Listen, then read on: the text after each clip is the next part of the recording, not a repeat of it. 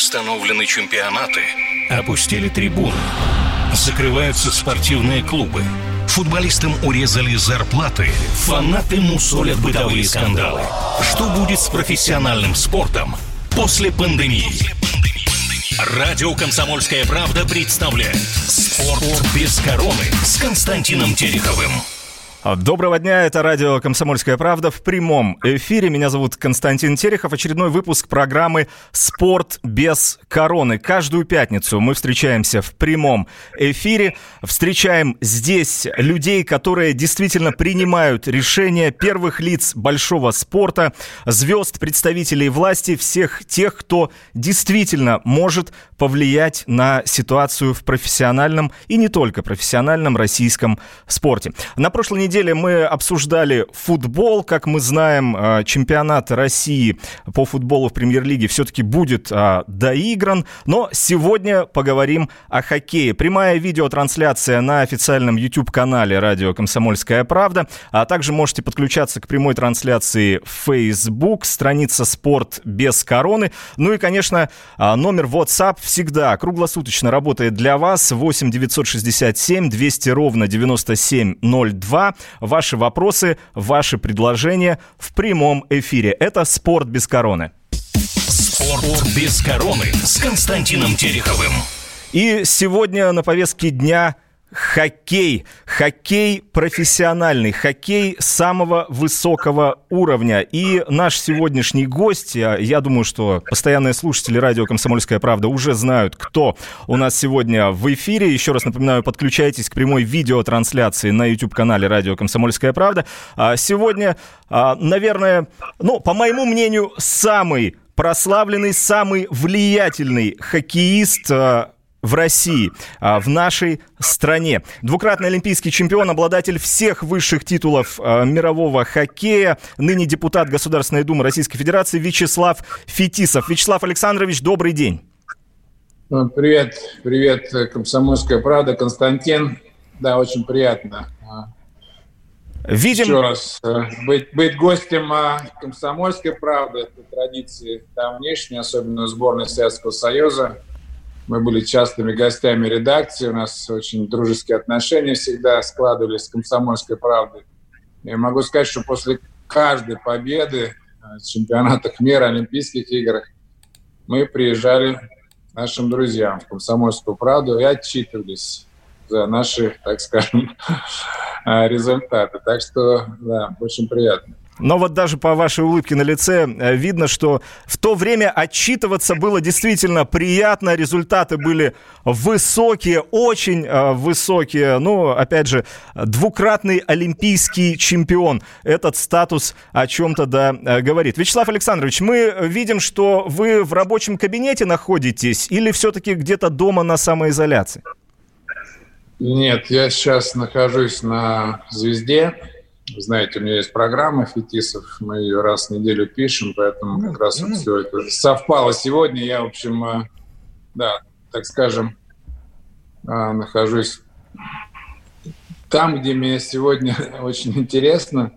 Да, никогда не думал, что э, телевидение, возможность вести программу настолько может тебя вовлечь, тебе это будет интересно – Поэтому, да, вот так все вот э, соединилось. Я бы, конечно, а, находясь максимально на самоизоляции, а, с вами говорил бы из дома, но вот сегодня так случилось, что я нахожусь э, здесь э, на на звезде.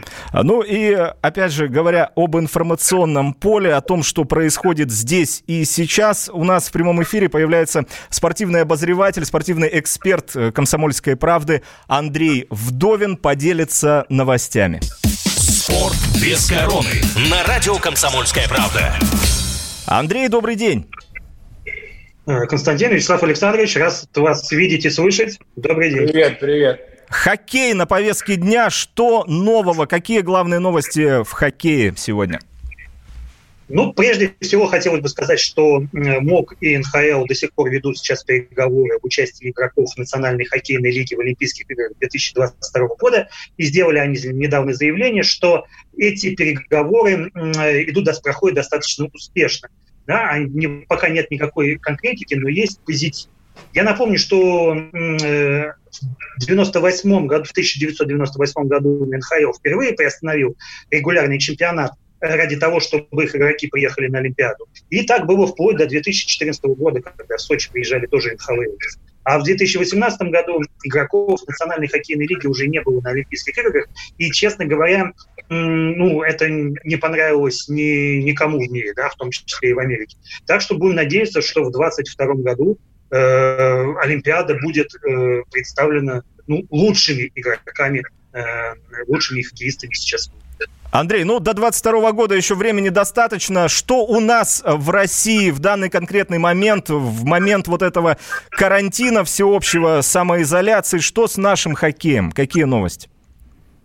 Ну, сейчас э, все хоккейные клубы находятся в таком режиме подготовки, и этот режим подготовки сейчас э, сводится к тому, что с эм, э, хоккеистами перезаключаются контракты. Я напомню, что в КХЛ э, с нового сезона сокращается потолок зарплат, да, и в связи с этим клубы вынуждены оптимизировать зарплаты своих э, хоккеистов. И э, кажется, что на данный момент наибольшие проблемы испытывает ХК ЦСКА. А здесь нападающий Иржи Секач э, отказывается от понижения зарплаты.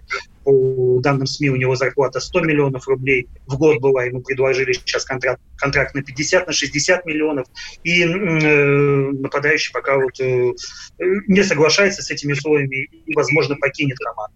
Да, та же ситуация и у Ваны Телегина, и у Сергея Калинина, там, конечно, контракты чуть э, поменьше, да, но, э, в принципе, э, происходит все то же самое, да, и ЦСКА может лишиться нескольких своих э, лидеров, перед следующим сезоном. Андрей, спасибо большое. Вот сегодня мы как раз будем говорить о будущем профессионального спорта, профессионального хоккея в России. Вячеслав Александрович, а, вот новость звучит таким образом, что ЦСКА может лишиться лучших игроков, что вот а, какой-то негативный фон вокруг этого потолка зарплата, ведь все-таки это же путь к оздоровлению лиги.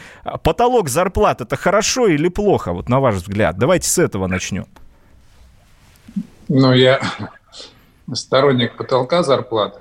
Конечно, об этом я говорю уже не первый день, и а, вызывает у кого-то а, понимание, что это важно, это нужно, это даст возможность создать конкурентную среду в континентальной хоккейной лиге, проявить мастерство тренера, менеджера, а, хоккеисты будут стараться. Да, сегодня таким образом развивается профессиональный спорт, что э, равные условия – это возможность э, э, двигаться вперед. И, конечно, я думаю, что это не сегодняшнего дня новость. Я думаю, что Лига предупреждала клуб о том, что этот потолок жесткий будет вводиться. И, естественно, было время для того, чтобы выстроить стратегию, каким образом все это будет происходить. Но может кто-то подумал, что у них опять будут какие-то возможности исключения, возможности а, получить эксклюзивность, ну и так далее, и так далее. Поэтому я думаю, что она не должна вызывать ни у кого-то э, раздражение, по крайней мере. Ну, считаю, что а, а, потолок зарплат и равные возможности – это путь к прогрессу. И считаю, что это, в общем, важное решение. Но говорится же о том, что наверняка будут искать способы обхода этого потолка зарплат, что а, все это достаточно только на бумаге красиво выглядит. А, будут искать пути, и вот это, скажем, освещение в СМИ ситуации с тем, что вот а, наш суперклуб лишается лучших хоккеистов, тоже же какой-то элемент лоббизма, или я ошибаюсь? Ну, могу сказать, привести пример конкретно Национальной хоккейной лиги, где все друг друга обманывали до тех пор, пока не а, собравшись, не договорились о том, что с сегодняшнего момента, это было в конце 80-х, а, все придерживаются строго потолка, ни один доллар, доллар не должен быть э, никаким образом выше, чем договоренная сумма общая и открыли все э, зарплаты. Ну, естественно, в общем, после этого хоккей попер, я бы так сказал, уже совсем простым языком. А, вот, и они поняли, что смогут получить э, а, подпитку из Европы, очень качественных игроков, и тем самым начали выстраивать стратегию. Ну, в нашем случае э, можно ждать все, что угодно. Я одного не пойму, зачем платить больше, когда можно платить по тому, как договорились. Вот этот феномен, он, конечно, э, ну, сложно объясним, хотя, может быть, там какие-то есть скрытые э, интересы. Поэтому, ну, слушайте, э, э, и с допингом борются, э, находят возможности. Ну, наверное, с этим тоже есть э, инструменты предотвращения, так скажем, вот этих уловок всевозможных э, через налоговые органы, через э, другие инструменты. Но самое главное, мне кажется, что здесь мы должны а, наверное, заручиться поддержкой тех, кто сегодня финансирует. Но в основном финансы идут из в той или иной степени государственного кармана. Поэтому, И вот кажется, здесь, именно... Здесь нужно, здесь нужно будет э, да, наладить контроль. Я думаю, что вот э, все те, кто попытается каким-то образом обмануть всех остальных, должен быть наказан, наказан серьезным образом. Здесь, э, я думаю, что это должно быть одним из главных условий соблюдения а, потолка. Тот менеджер, Вячеслав Александрович, о государственном кармане об этом сразу после рекламы через две минуты. Вячеслав Фетисов у нас. Без короны. На радио «Комсомольская правда». Георгий Бофт. Политолог, журналист, магистр Колумбийского университета – обладатель премии «Золотое перо России» и ведущий радио «Комсомольская правда». Авторскую программу Георгия Георгиевича «Бофт знает». Слушайте каждый четверг в 17.00 по московскому времени. А что такое деньги по сравнению с большой геополитикой? Мы денег тут не считаем. Спорт без короны с Константином Тереховым.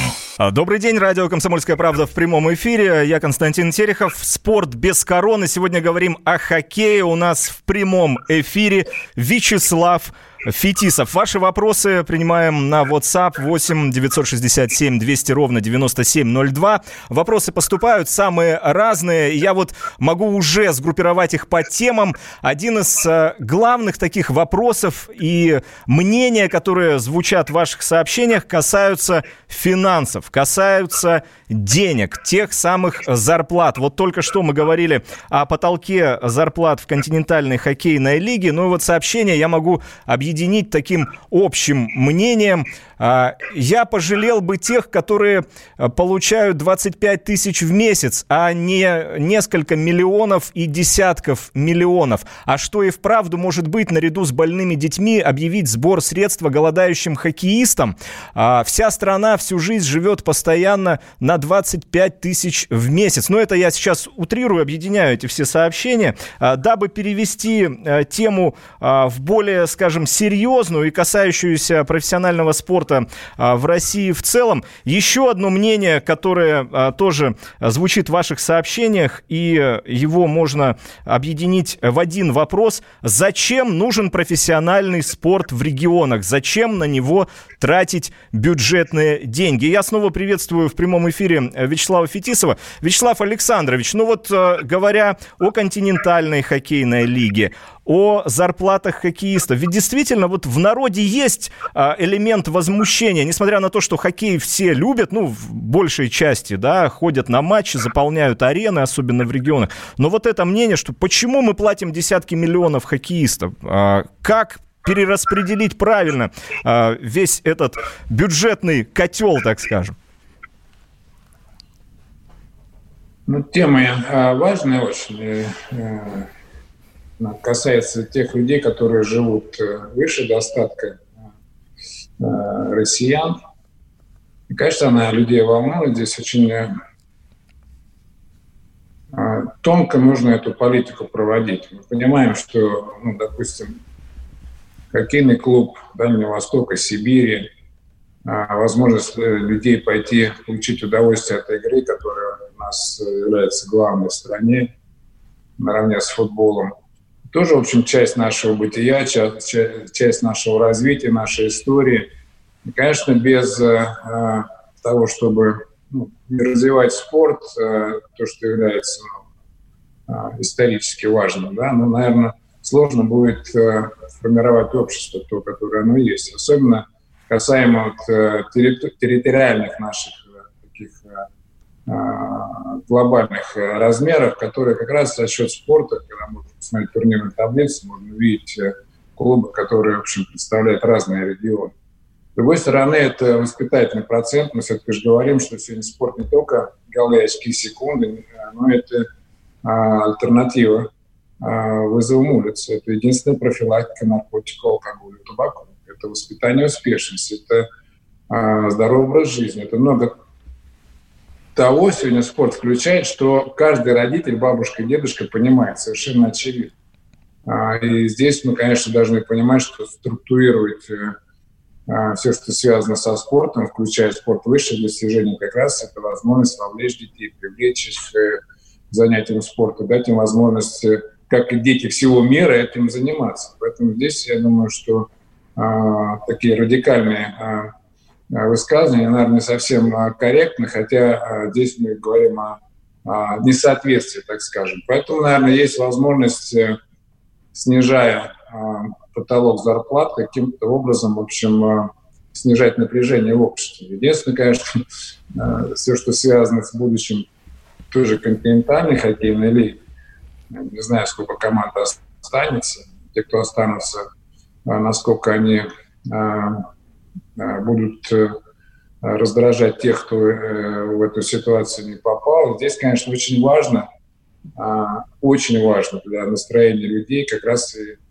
а, объяснить, ну, по крайней мере, мое предложение, равные возможности для всех клубов. Тем более большинство клубов элитных, оно, в общем, а, получает, они получают финансирование как раз из э, компаний, из бюджета того иного региона. И да, вот пример той же Москвы и Московской области, а, когда было принято решение не финансировать ни рубля из бюджета на, спорт, на профессиональный клуб. Если есть интерес у бизнеса, если он сегодня э, принял решение, посоветовавшись с акционерами, с теми, кто участвует в процессе, да, финансирует клуб, ну, почему этот клуб должен быть в каком-то конкретном городе? Почему это не, будет, не может быть э, а, финансированием а, а, всех клубов в равной пропорции, которые участвуют э, в той же континентальной хоккейной лиге? То есть мы говорим сегодня для того, чтобы а, спорт стал социально ответственным. Это очень важно для профессионального спорта, а, общение с людьми, а, и чтобы кумиры и герои были близки к людям, как раз вот э, и проводить всевозможные мероприятия, акции. Но самое главное дать понять людям, что э, профессиональные клубы – это, в общем, движитель, движок того, что, в общем, привлекает внимание детей. Сегодня мы говорим, что э, киберспорт, сидение детей в, в, интер, в интернете и в гаджетах с утра до вечера, как раз это, наверное, единственная альтернатива к э, здоровому общению – Э, все, что связано с э, нормальной жизнью э, любого ребенка и молодого человека. Вячеслав Александрович, вот вы сказали такую фразу, неизвестно, сколько клубов останется в КХЛ. Более того, я тут же вспомнил, как мы ровно 7 лет назад с вами в прямом эфире общались на похожую тему, и тогда, в апреле 2013 года, вы сказали, что а, в этом сезоне мы уже готовы э, сделать хоккейный клуб во Владивостоке, в городе, где, где хоккея до этого не было вообще. Я помню этот эфир, помню на него реакцию, что, мол, Фетисов что-то там э, совсем не то говорит, наверное, после дня рождения как-то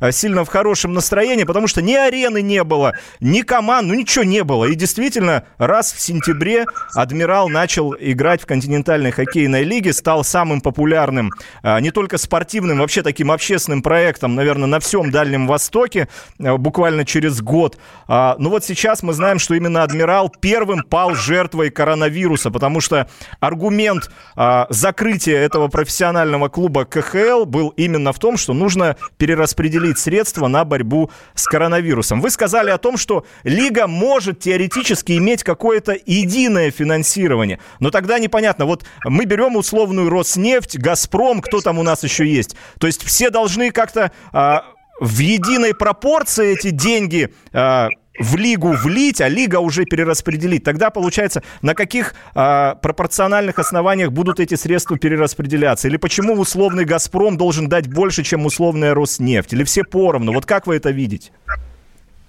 Ну, я думаю, что это вопросы континентальной хоккейной лиги к ее президенту а, Алексею Морозову. Я думаю, он понимает проблематику саму. И на лигу сейчас очень большое давление.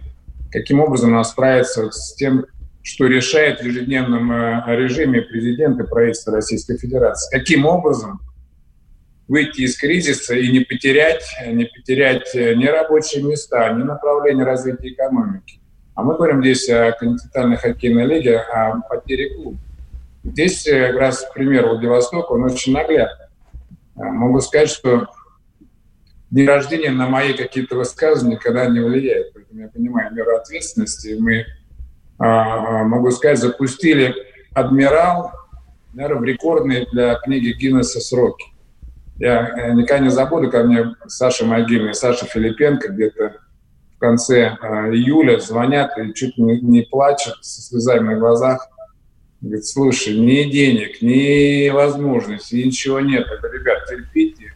Дворец непонятно, когда будет. Но так получилось, что мы получили поддержку тогда Александра Медведева вот, на тот момент. И буквально за счет авторитета а, и вашего слуги и могильного Филипенко сумели создать команду. Но самое интересное, что она настолько была востребована, а, что билеты продавались там а, 5-10 раз дороже, чем они стоили по номиналу. Настолько было интересно людям. Я никогда не забуду этот э, праздник каждой игры, где полный аншлаг, где интерес к игре фантастический. И люди почувствовали себя частью великой страны. И, конечно, этот э, геополитический момент нельзя не учитывать. И тем более, как президент за последние годы столько вложил и вкладывает в Дальний Восток, понимая, что это не только а, нужно Владивостоку, Приморскому краю, Хабаровскому краю, Хабаровскому, но и всей стране. Экономическая близость к Китаю, Японии, Корее как раз дает нам возможность говорить о том, что это та точка роста, которая даст нам всем а, преимущество. И, конечно, без социальной инфраструктуры, без вот команд, ну, сложно себе представить, потому что я знаю настроение молодежи, кто говорит, слушай, ну, все равно у нас там ничего не будет, у нас здесь нет ни бытовых условий, ни Э, некуда пойти и так далее. И вдруг мы говорим, что ну, до свидания, адмирал, до свидания, луч. И, конечно, это ни в коей мере особенно в это время нельзя делать. Понятно, Вячеслав здесь, э, Александрович, да. Сразу... Озабоченность, понятно, да. у меня озабоченность губернатора, у которого другие приоритеты. Но мы еще раз говорим, тогда а континентальная хоккейная лига должна взять на себя этот вопрос. А Вячеслав и, Александрович, сразу после новостей мы продолжим говорить о том, что ждет профессиональный хоккей сразу после коронавируса. В прямом эфире. Спорт без короны. На радио «Комсомольская правда». Андрей Ковалев. Простой русский миллиардер. В авторской программе «Ковалев против». Против кризиса. Против коронавируса Против паники. Против кнута, но за пряники. Я расскажу вам, как спасти свои деньги и бизнес в эти непростые времена. Помните, миллиардерами не рождаются, а становятся. Ковалев против. На радио «Комсомольская правда». По будням с 10 вечера до полуночи по московскому времени. Радио «Комсомольская правда» представляет «Спорт без короны» с Константином Тереховым.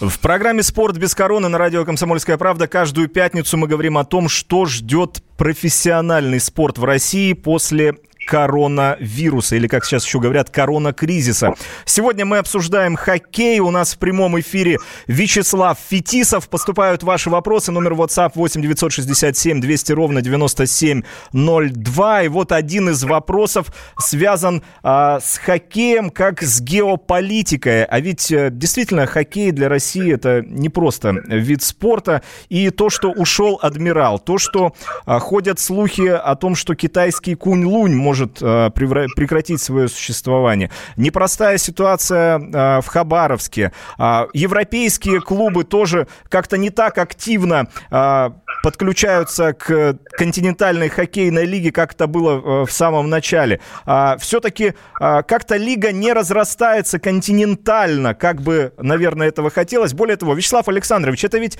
изначально была ваша идея сделать евроазиатский хоккейный проект, но на дворе 2020 год э, как-то все затормозилось, более того, пошло в обратную сторону. Ну да, это проект с 2003 года, Евразиатская хоккейная лига. Я думаю, она более правильно была бы сегодня по названию, потому что КХЛ, особенно с, с буквой К по-английски, но немного звучит как-то смешно. А с другой стороны, а, а, там другой был, а, так скажем, вектор развития, так скажем, от меньшего к большему. Нужно было сосредоточить все а, средства и а, игроков в клубах, которые готовы были а, соответствовать тому стандарту, который был прописан. Да, и мы потихоньку бы развивались в этом а, случае. Поэтому, да, в создании КХЛ тоже принимал активное участие. Так что, да, не забывайте об этом тоже. Вы знаете, вот, что меня больше всего, так скажем, волнует во всем этом, что уже пару месяцев прошло с момента объявления но и, и реакцию континентальной хоккейной лиги я не слышу. То есть не попытались помочь, разобраться. Я не думаю, что там такие большие деньги нужны для того, чтобы эта команда существовала. То есть мы понимаем, что ну, в сравнении с национальной хоккейной лигой, где, лигой, где есть вот этот инструмент помощи клубам, которые попали в какую-то ну, непростую финансовую историю. Здесь даже такого не рассматривается. Поэтому я думаю, что будет следующий э, Э, такие э, заявления о том, что команды будут выходить из лиги. Но я думаю, что это неправильный момент сегодня. И, конечно, для континентальной хоккейной лиги это сегодня проверка на прочность, на самом деле, насколько они готовы. Э, в этой непростой ситуации, где все делятся с друг другом, все стараются найти какие-то решения, именно не потерять ни один клуб, а наоборот за счет вот, грамотной политики, в том числе и финансовой, да, сохранить все клубы и дать возможность лиге развиваться. Это мое, а, так скажем, видение насчет того, что ну, не разрастается пока лига в плане там моих предположений в Индию и Южную Корею, но я думаю, все равно это дело времени, если мы выберем правильно политику развития на ближайшую перспективу. Ну вот идут сообщения, и э, вот сразу несколько подряд о том, что э, коронавирус – отличная возможность прекратить финансировать э, профессиональные клубы, отдать деньги в детский спорт. Детишки платно ходят в секции. Э, я по своему опыту своих знакомых могу сказать, что э, те, кто побогаче, отправляют детей э, в Америку э, учиться хоккею, да, что интересно. А, опять же, а, много разговоров о том, что а, дети в самом юном возрасте за деньги попадают э, в составы вот этих а, юношеских, детских команд, которые существуют при клубах а, КХЛ. Мы знаем о том, что у вас активно а, развивается ваша собственная академия Фетисова. А, какой рецепт для детского хоккея в России? Почему мы разучились играть вот в тот красивый комбинационный хоккей? Почему вот а, у нас а, наши дети играют в бей-беги, грубо говоря? Давайте разберемся. Во-первых, все детские спортивные э, школы находятся на содержании а, муниципалитета. Так что, ну, думаю, если мы говорим о том, что мы не финансируем профессиональные клубы из бюджета, если это так на самом деле.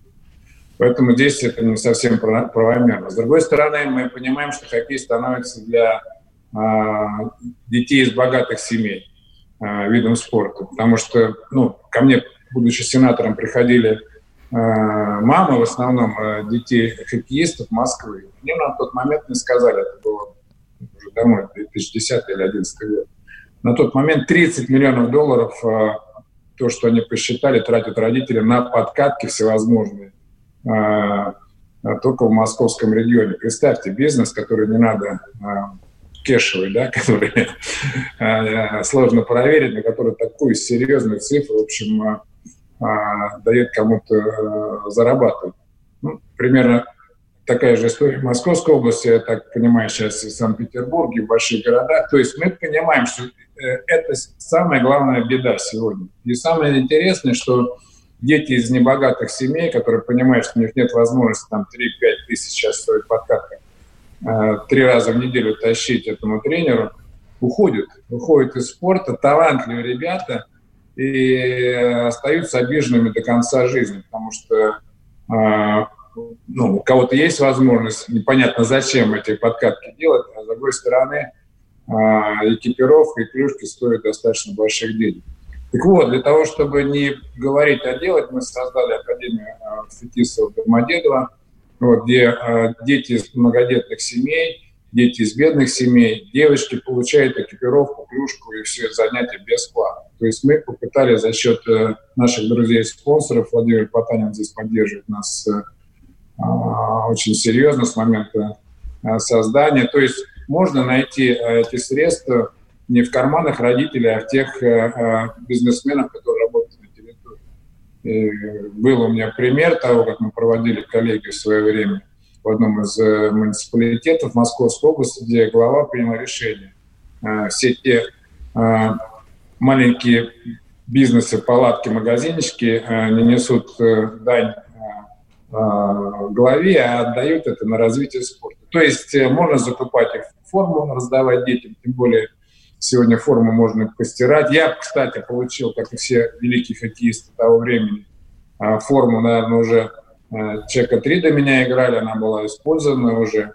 Вот. Но тем не менее, в общем, это один из вариантов. Но для этого нужно, в общем, системно подойти. К сожалению, все, что связано с развитием детского хоккея, сегодня превратилось в бизнес, поэтому а, кто-то увозит детей э, своих э, в Северную Америку, а кто-то просто заканчивает, еще раз э, обижен на всю жизнь. Но самое интересное, все эти блатные дети, я их так называю, когда им станет 16, 17, 18 лет, поймут, что они никому не нужны. То есть папа за него платил, обманув тем самым его, себя прежде всего, родителя. Но самое главное, а, развратил тренера, который же тренером никогда не будет. Тренер, который, детский тренер, который взял деньги, но никогда уже тренером не будет. Я не могу представить моего тренера первого, Юрия Александровича Чебарина, который брал бы а, деньги для того, чтобы кого-то поставить в первую пятерку вместо того, кто более талантливый. Поэтому я думаю, что в этом один из э, серьезных ресурсов развития нашей игры, которая сегодня имеет беспрецедентные в нашей истории инфраструктурные возможности. Построено огромное количество катков, которые не наполнены ни смыслом, ни содержанием. Поэтому да, это такой бизнес, который очень доходный. Э, да, и все, э, э, так скажем, блатные родители, они разные бывают уровни, не только бизнесмены, но и чиновники, они, в общем, сегодня поддерживают, потому что они, в общем, таким образом двигают своих детей. Так что тема, она за гранью, так скажем, развития детского хоккея, это состояние общества. Сложно себе представить где-то в другом месте, чтобы да, вот таким образом а, развивалось то или иное дело. Поэтому тема важнейшая, она требует серьезнейших решений в ближайшее время. Потому что я представляю себе Москва и Московская область, имея более 150 катков сегодня, каждый год должна вообще давать миру ну, 30 э, примерно мегазвезд мирового хоккея. 30 звезд? Вот. Ну, примерно, я так посчитал, если мы правильно начнем э, структурировать э, нашу работу, систему в целом, которая будет нацелена на поиск таланта, потом на развитие этого таланта, то я уверен, что эта цифра может быть и выше. Потому что, э, ну, представьте, в советское время, когда я играл в хоккей, было всего 6 клубов в Москве, и всего у двух был искусственный лед. И то он был а, там раз или два в неделю, чтобы можно было покататься. Это ЦСКА и Спартаке на, а, в Сокольниках, где э, не было, правда, стен, там было холоднее, чем на улице, но тем не менее возможность была кататься. Сегодня эти возможности десятки раз больше, а результат а, все хуже и хуже. Поэтому я думаю, что здесь нужно искать ответ не в детях наших, а именно в тех, кто эту систему сегодня Э, контролировать. И мне кажется, это, ну, я уже не раз говорил, заявившись в свое время на президента Федерации хоккея, получив данные о том, сколько денег крутится, потому что по-другому получить невозможно в общественных организациях, понимаешь, что ресурс колоссальный. Только это нужно все начать, начать правильно делать. Если мы это осознаем, если мы к этому придем как э, к инструменту развития, то не будет негатива у людей, потому что происходит на самом деле к тем богатым, которые, в общем, сегодня как бы делают медвежью услугу своим детям. Э, Вячеслав Александрович, э, что ж, а, как э, говорится в прямом радиоэфире, мы будем следить за развитием событий. А, благодарим вас за участие сегодня в нашем прямом эфире и надеемся на дальнейшее сотрудничество в развитии российского хоккея. Я, я Спасибо. секунду скажу одну, да, я хочу обратиться к радиослушателям. Без короны. На радио Да, мы сейчас это сделаем. Роман Голованов, Олег Кашин, летописцы земли русской. Наш этот веселый и бессмысленный треп, давайте его минимизировать, потому что содержательная беседа нужна. Сейчас же модные темы, какие у нас главные? Феминизм, высокие технологии, ну и чего уж там, советская ностальгия. Олег, вырежут ваш голос и будут рассылать сейчас по WhatsApp мамочки во все свои чаты, скидывая, вот, Олег Кашин, а он же на радио выступает, он же серьезный человек. Вообще, Роман, разумнее меня, как правило, оказываетесь. Реакция ваша. пугает. Ну, меня тоже, на самом деле, да. Кашин-Голованов. Отдельная тема. На радио «Комсомольская правда». По будням в 9 вечера по московскому времени. Ну и пускай посадят, зато какой пиар будет.